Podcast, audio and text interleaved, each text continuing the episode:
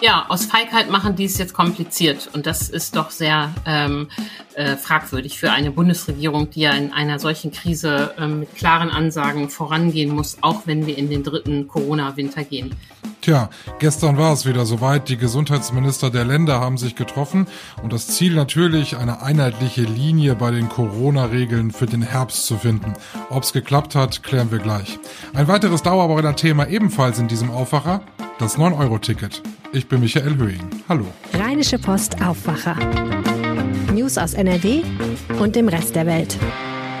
Es ist Mittwoch, der 10. August 2022. Die Sommerferien sind vorbei und damit herzlich willkommen zu dieser besonderen Aufwacherfolge, wo es mit zwei Dauerbrenner-Themen mal weitergeht, nämlich einmal das Thema 9-Euro-Ticket, das gibt es gleich, und das Thema Corona, was uns nun schon seit drei Jahren begleitet, sowohl im privaten als auch hier bei mir im beruflichen. Doch zunächst zu den Kollegen von Antenne Düsseldorf mit den Nachrichten aus unserer Stadt. Lieben Dank, Michael, und äh, damit einen schönen guten Morgen aus der Antenne Düsseldorf Redaktion in den Shadow-Arkaden. Ich bin Philipp Klees und das sind einige unserer Düsseldorf-Themen an diesem Mittwoch.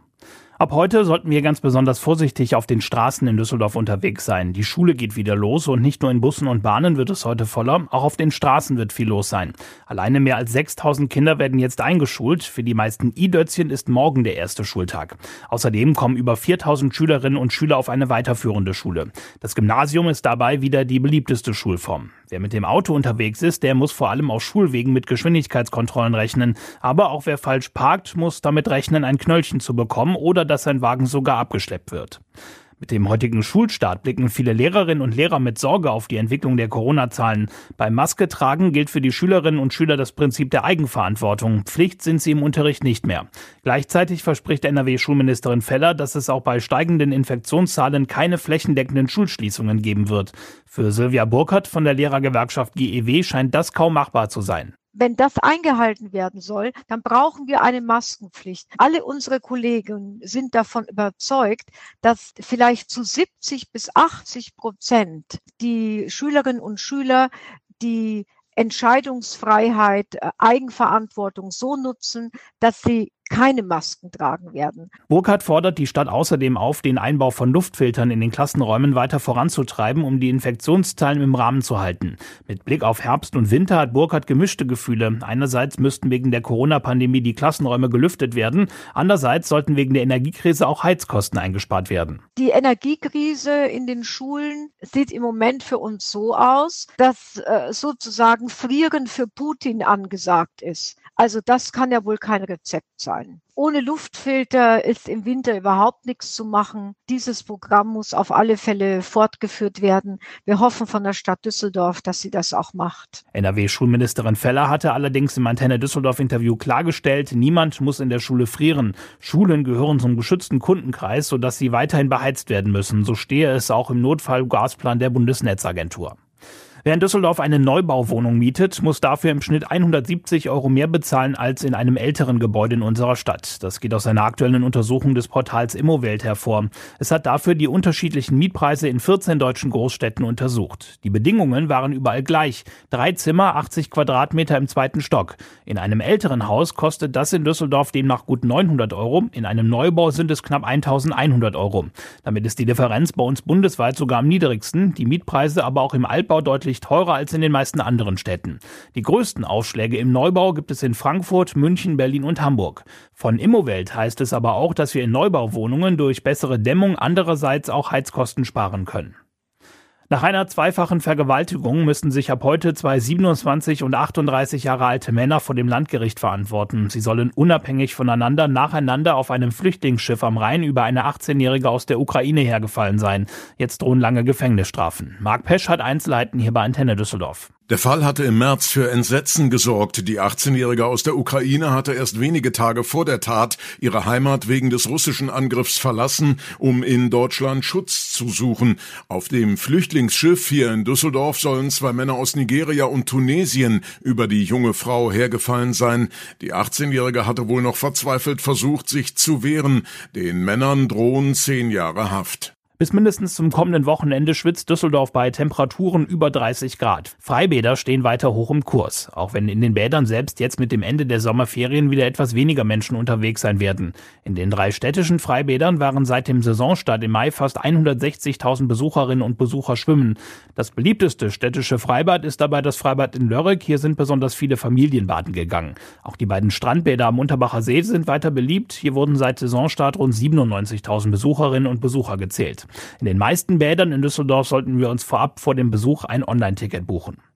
Die Antenne Düsseldorf Nachrichten nicht nur im Radio und hier im Aufwacher Podcast, sondern rund um die Uhr online auf antennedüsseldorf.de und jederzeit auch in unserer App. Vielen Dank für den Nachrichtenüberblick. Ja, die Gesundheitsminister der Länder, sie haben sich gestern getroffen und wollten gemeinsam beraten. Was tun wir denn nun im Herbst? Wir sind mitten in der Sommerwelle und es wird wohl auch eine Herbstwelle geben. Die Bundesregierung hat sich in der vergangenen Woche bereits mit einem kleinen Fahrplan etwas zurechtgelegt. Da geht es um Maskenpflicht in Innenräumen, um Ausnahmen für Geimpfte, da geht es um Maskenpflicht im Fernverkehr, aber nicht im Nahverkehr. Alles sehr undurchsichtig. Und genau diesen Unmut haben die Gesundheitsminister der Länder gestern eben dann auch mal der Bundesregierung mitgeteilt. Antje Höning aus der Wirtschaftsredaktion beobachtet schon seit drei Jahren für uns die die Corona-Lage immer wieder, auch eben bei solchen aktuellen Sitzungen. Und Antje, können wir denn zumindest eine Angst nehmen, nämlich, dass es im Herbst kompliziert wird? Mit der Angst können wir nicht aufräumen. Es wird kompliziert im Herbst. Karl Lauterbach und Marco Buschmann haben sich ja ausgedacht, dass es eine Maskenpflicht in Innenräumen geben soll, was ja vernünftig ist, aber haben das garniert mit verrückten Ausnahmeregelungen. Und diese Ausnahmeregelungen bringen die Minister der Länder jetzt ziemlich auf den Baum und das kann ich gut verstehen. Es ist ja auch irgendwie merkwürdig, ne? Also wenn ich frisch geimpft bin, dann muss ich drei Monate lang in Innenräumen keine Maske tragen oder wenn ich einen negativen Test habe. Aber das bedeutet ja nicht, dass ich kein Risiko bin. Ja, genau. Die Argumente der Gesundheitsminister waren in zwei Richtungen. Der bayerische Gesundheitsminister sagt, diese Leute, die da äh, frisch genesen sind, ähm, äh, äh, sind natürlich, können natürlich trotzdem Überträger sein. Das ist der eine Punkt. Und äh, Laumann, Karl-Josef Laumann aus Nordrhein-Westfalen, sieht wie andere auch den praktischen Grund, dass das ja einen irren Verwaltungs- und Kontrollaufwand wieder bedeutet für die Gastronomen und Veranstalter. Denn wenn es eine Maskenpflicht einfach so gibt, weiß jeder, man muss eine Maske tragen, fertig. Wenn jetzt aber jeder wieder kontrolliert werden muss, hat der ähm, eine frische Impfung und braucht er deshalb keine Maske zu tragen, dann gibt es ja wieder ein totales nerviges ähm, Umgang in den Veranstaltungsorten und ähm, schreckt wahrscheinlich auch wieder Leute ab. Also das äh, ist eine merkwürdige Regelung, die so als Pseudofreiheit äh, von der FDP da durchgesetzt wurde und Lauterbach hat mal wieder klein beigegeben ähm, und die jetzt kommen soll. Aber die Länder ähm, haben da das letzte Wort noch nicht gesprochen. Jetzt ist es natürlich so, ähm, zumindest ist das mein Bauchgefühl, ein Großteil der Bevölkerung möchte gar keine Maskenpflicht mehr haben. Ist es vielleicht so, dass sich jetzt eigentlich auch keiner so richtig traut, die einmal rigoros durchzusetzen, sondern dass man eben mit so Ausnahmen und das alles ein bisschen verwässert, dass es am Ende nicht heißt, der oder der hat jetzt die Massenpflicht wieder eingeführt? Ja, aus Feigheit machen die es jetzt kompliziert und das ist doch sehr ähm, äh, fragwürdig für eine Bundesregierung, die ja in einer solchen Krise ähm, mit klaren Ansagen vorangehen muss, auch wenn wir in den dritten Corona-Winter gehen. Ähm, ich kann ja verstehen, dass die Leute die Maske nicht mehr wollen, aber ähm, schon jetzt sind die Infektionszahlen ja weiterhin hoch. Es sterben jeden Tag in Deutschland über 100 Menschen an oder mit Corona und das wird natürlich im Herbst, wenn wieder mehr in den Innenräumen stattfindet, alles schlimmer. Mal abgesehen davon, dass wir ja noch nicht wissen, welche Variante kommt. Und ich glaube, die Bürger sind immer bereit, klare Regeln mitzumachen. Aber so ein Hickhack und kompliziert und 700 Ausnahmen, da ist die Geduld wirklich aufgebraucht. Ja, aber Lauterbach war feige. Schmunzeln muss ich auch über die Regelung äh, Maske im Fernverkehr ja, aber im Nahverkehr erstmal grundsätzlich nein. Ja, all solche ähm, äh, Dinge sind da wirklich verrückt. Auch die Krankenhäuser ähm, stöhnen, ähm, denn bei ihnen müssen auch die Beschäftigten und Besucher ähm, entweder ähm, vor drei Monaten geimpft sein oder einen Test vorweisen und eine FFP2-Maske tragen. Auch da wieder irrer Kontrollaufwand ähm, an dieser Stelle. Und ähm, im Übrigen, ähm, niemand äh, empfiehlt, dass man sich alle drei Monate impfen lassen soll. Das heißt, selbst wenn man ein super treuer Impffan ist, wozu ich mich auch zähle, man ähm, ist nicht alle drei Monate geimpft. Das heißt, für die meisten Menschen wird im Verlaufe des Winters dann dieser Kontrollwahnsinn kommen. Was mich ja wütend macht, ist ja auf der einen Seite okay, man kann ja über, über Corona-Regeln immer wieder diskutieren, man muss die auch mal wieder auf den Prüfstand stellen, das sagen wir ja auch immer, weil das ja nun auch ein Eingriff in unseren, unseren Alltag ist, aber wir diskutieren tatsächlich im dritten Corona-Jahr wieder über Zuständigkeiten. Das finde ich ja so äh, schlimm. Also ähm, die Länder haben sich immer gewünscht, dass sie viel entscheiden dürfen. Jetzt dürfen sie relativ viel entscheiden, wünschen sich aber jetzt dann doch wieder mehr einheitliche Regeln, die der Bund vorgibt. Ich meine, das hätten wir doch eigentlich in den letzten drei Jahren alles mal abfrühstücken können, oder? Ja, das stimmt. Dass die Debatte so oft wieder auf Staat zurückgeht, ist schwierig. Ähm, wobei ich hier den schwarzen Peter ganz klar im Bund sehe. Das Infektionsschutzgesetz regelt ja nun mal, was überhaupt der Instrumentenkasten der Länder ist. Und aus dem können die sich dann was aussuchen. Und wenn der Bund da das Instrument Maskenpflicht mit dem Aufkleber Ja, aber und 700 Ausnahmen reinlegt, dann ähm, können die Länder, wenn das denn so durchkommt, eben nicht anders als so ein Quatsch umzusetzen. Darum sagen die ja auch, ähm, wir schreiben jetzt auf, was wir wollen, so machen wir das nicht mit. Und da das Ganze in den Bundesrat muss, ähm, werden wir da noch einige Schleifen erleben.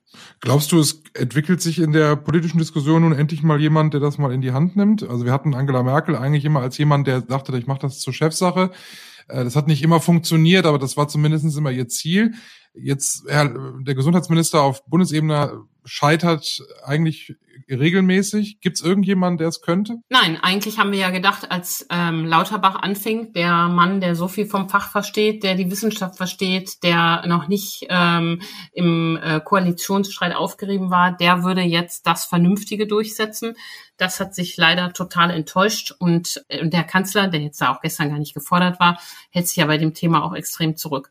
Nein, leider fehlt in dieser Pandemie ähm, Führung. Das muss man sagen und das müssen die Bürger ausbaden. Es bleibt also dabei, so wie wir es die letzten drei Jahre auch gemacht haben, im Zweifel immer Maske tragen. Ja, genau. Und äh, zum Eigenschutz ist es ja vielleicht auch sinnvoll. Wobei da muss man auch sagen, es gibt dann auch wieder Pläne, dass man nur eine FFP2-Maske tragen soll. Da sagt äh, NRW-Gesundheitsminister Laumann auch völlig zu Recht, was soll das denn wieder? Also die, äh, man erhöht ja die Akzeptanz, wenn die Leute eine ähm, äh, einfache OP-Maske tragen. Und zum Schutz äh, der anderen ist das ja auch völlig ausreichend. Also auch da noch weiterer Nachbesserungsbedarf nötig. Herzlichen Dank, Antje. Vielen Dank, Michael. Mehr spannende Antworten in Sachen Corona findet ihr auf RP Online. Ich habe euch einige Links zusammengestellt, die findet ihr in den Show Notes. Unter anderem beantworten wir euch auch dort die Frage, sollt ihr mit der vierten Impfung lieber noch was warten im Oktober oder sollt ihr euch lieber jetzt schon zum vierten Mal impfen lassen?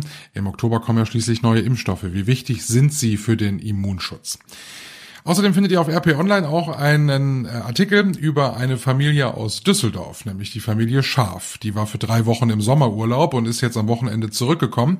Und als sie in ihr Haus nach Düsseldorf-Wersten kamen, machten sie die Tür auf und ahnten noch nichts Böses, aber der Blick ins Schlafzimmer hat es dann tatsächlich offenbart. Es hat sich ein Hornissennest gebildet im Schlafzimmer und das ist ja für mich eine Horrorvorstellung. Ich komme nach Hause und ein Hornissennest. Ich habe keine Angst vor Wespen, aber Hornissen, da habe ich schon Respekt. Inzwischen hat die Familie sich entspannt und es gibt auch eine Lösung für dieses Hornissennest. Es wird nämlich umgesiedelt. Die ganze Geschichte lest ihr auf RP Online, kann ich sehr empfehlen. Jetzt kommen wir zu unserem zweiten Thema in dieser Podcast-Ausgabe vom Aufwacher. Da sprechen wir über ein Dauerbrenner-Thema. Wir haben schon so oft hier im Aufwacher über das 9-Euro-Ticket gesprochen. Jetzt ist heute der 10. August. Das heißt, wir sind mittendrin im letzten Monat des 9-Euro-Tickets und viele fragen sich, was kommt, wenn der August vorbei ist? Geht es dann alles so weiter wie vor dem 9-Euro-Ticket oder gibt es die berühmte Anschlusslösung? So richtig einig ist man sich auf politischer Ebene noch nicht. Reinhard Kowaleski ist Chefreporter aus der Wirtschaftsredaktion der Rheinischen Post und er hat unter anderem mit dem VRR-Chef gesprochen. Hallo Reinhard. Ja, ich grüße dich. Wir sind im letzten Monat des 9-Euro-Tickets und es wird nicht mehr so stark verkauft wie in den äh, ersten Wochen dieses, ähm, dieses Nahverkehrsprojekts, nenne ich mal. Warum ist es so? Warum schwächt sich das aktuell ab? Ja, wahrscheinlich, weil die Ferien waren oder sind.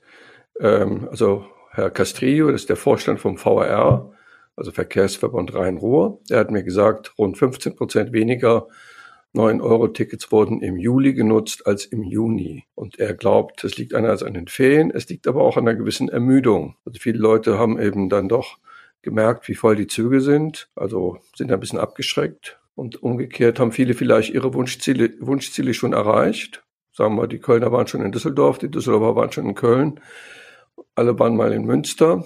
Und ja, dann, dann lässt, lässt das eben ein kleines bisschen nach. Ja. Jetzt ist es aber so, dass wenn man sich mal so die, die Diskussion so anhört, es gibt eigentlich alle, die sagen, es muss jetzt was Neues kommen, also ein Nachfolger vom 9-Euro-Ticket, wenn der August rum ist. Und es gibt Christian Lindner, der sagt, äh, könnt ihr ja machen, aber ich finanziere es nicht mit. Ist das so aktuell die Lage? Ja, also der VR-Vorstand sagt mir, was sie verlängern könnten ab September, wäre das das 9-Euro-Ticket. Weil das ist im Computersystem da können Sie jetzt einfach August durch September ersetzen und dann weitermachen. Wobei ich das Gefühl habe, die prügeln sich nicht darum, das zu verlängern, weil die Züge einfach zu voll sind und weil sie das an sich nicht richtig klug finden auf Dauer. So billig. Es gibt aber eine Reihe anderer Modelle. Von den Grünen gibt es so, einen Vorschlag, 29 Euro für ein Bundesland und 49 Euro für ganz Deutschland. Pro Monat, ne, reden wir da, ne? Genau, pro Monat. Dann gibt es einen Vorschlag von dem Ver Verband der Verkehrsunternehmen, wo auch die NRW-Verkehrsbetriebe drin sind. Die schlagen vor 69 Euro. Dann allerdings direkt mit bundesweiter Freifahrt. Da muss man eben sagen, zwei Dinge. Erstens, der VR sagt, sowas kann am 1. September nicht starten, weil wir die Systeme gar nicht so schnell umgestellt kriegen. Zweitens, wenn man realistisch ist, das würde vielen Leuten gar nicht so viel bringen, also so viel Ersparnis. Also wenn du in Düsseldorf oder in Köln nur innerhalb der Stadt ein Abo hast, kostet dich das auch nur 69 Euro oder so ähnlich. Es wäre dann nicht mehr diese super Rabattaktion. Jetzt weiß ich, dass wir ganz am Anfang des 9-Euro-Tickets miteinander gesprochen haben. Da habe ich dich gefragt, ähm, welche Chancen hat die Bahn und die Verkehrsverbünde vor allem durch dieses 9-Euro-Ticket? Und da hast du gesagt, naja, die große Chance ist, dass viele Spaß am Bahnfahren bekommen und sich vielleicht in Zukunft langfristig mit einem Abo zum Beispiel äh, ein bisschen mehr an Bus und Bahn binden und das halt auch häufiger nutzen, um damit zur Arbeit zu fahren. Kann man, kann man das irgendwie jetzt schon merken, dass sich mehr Leute darauf vielleicht konzentrieren werden und sagen, ah ja, es hat mir gut gefallen, mache ich weiter?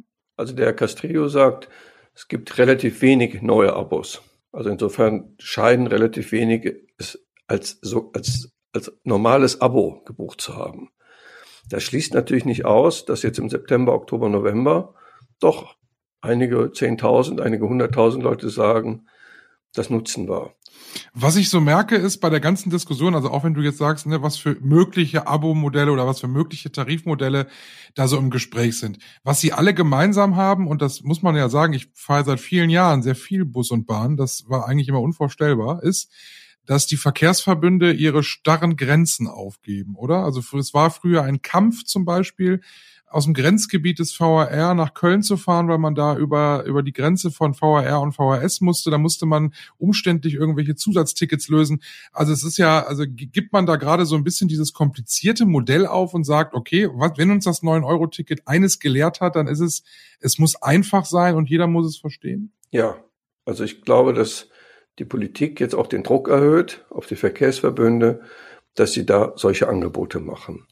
Und da gibt's eine sehr interessante Entwicklung, dass der VR und der VRS und alle anderen Verkehrsverbünde in NRW für September und Oktober eine Aktion machen, dass jeder Abonnent an den Wochenenden und in den kompletten Herbstferien in ganz NRW fahren darf, egal welches Abo er hat. Kann man den Leuten nur sagen, schaut euch das an macht vielleicht mal ein Abo, nur, nur ein sehr kurzes Abo in der, in der Stadt, aber am Wochenende könnt ihr dann die Ausflüge mit äh, in ganz NRW machen. Dankeschön, Reinhard. Ja, vielen Dank. Schauen wir noch kurz, was heute an diesem Mittwoch wichtig wird. Für alle Schüler der zweiten Klasse und höher ist heute der erste Schultag. Die I-Dötzchen, wie man sie ja immer nennt, also die, die eingeschult werden, die sind dann morgen dran. Das Statistische Bundesamt gibt heute die Inflationsrate für den vergangenen Juli bekannt. Das ist ja eine Zahl, die in diesen Zeiten aktuell immer wichtiger wird. Und passend dazu gibt Bundesfinanzminister Christian Lindner auch noch die Eckpunkte eines Inflationsausgleichgesetzes bekannt. Dazu kommt noch ein etwas trauriger Anlass. Heute Mittag um 14 Uhr findet in Hamburg Hamburg die Trauerfeier für Uwe Seeler im Volksparkstadion statt. Schauen wir noch kurz aufs Wetter. Ab heute wird's wieder heiß bei uns in Nordrhein-Westfalen. Die Temperaturen maximal 32 Grad. Morgen sind es 34. Es bleibt von früh bis spät sonnig. Wolken oder Regen nicht in Sicht. Auch ab Freitag und das Wochenende Temperaturen im höheren Bereich. Hochsommerlich bei 35 Grad und stellenweise sogar mehr. Das war der Aufwacher für heute Mittwoch, den 10. August. Wenn ihr mögt, hören wir uns morgen wieder ab 5 im Aufwacher. Lasst uns gerne ein Abo da, dann verpassen wir uns auch nicht. Ich bin Michael Höhing. Macht's gut. Tschüss. Mehr Nachrichten aus NRW gibt's jederzeit auf RP Online. rp-online.de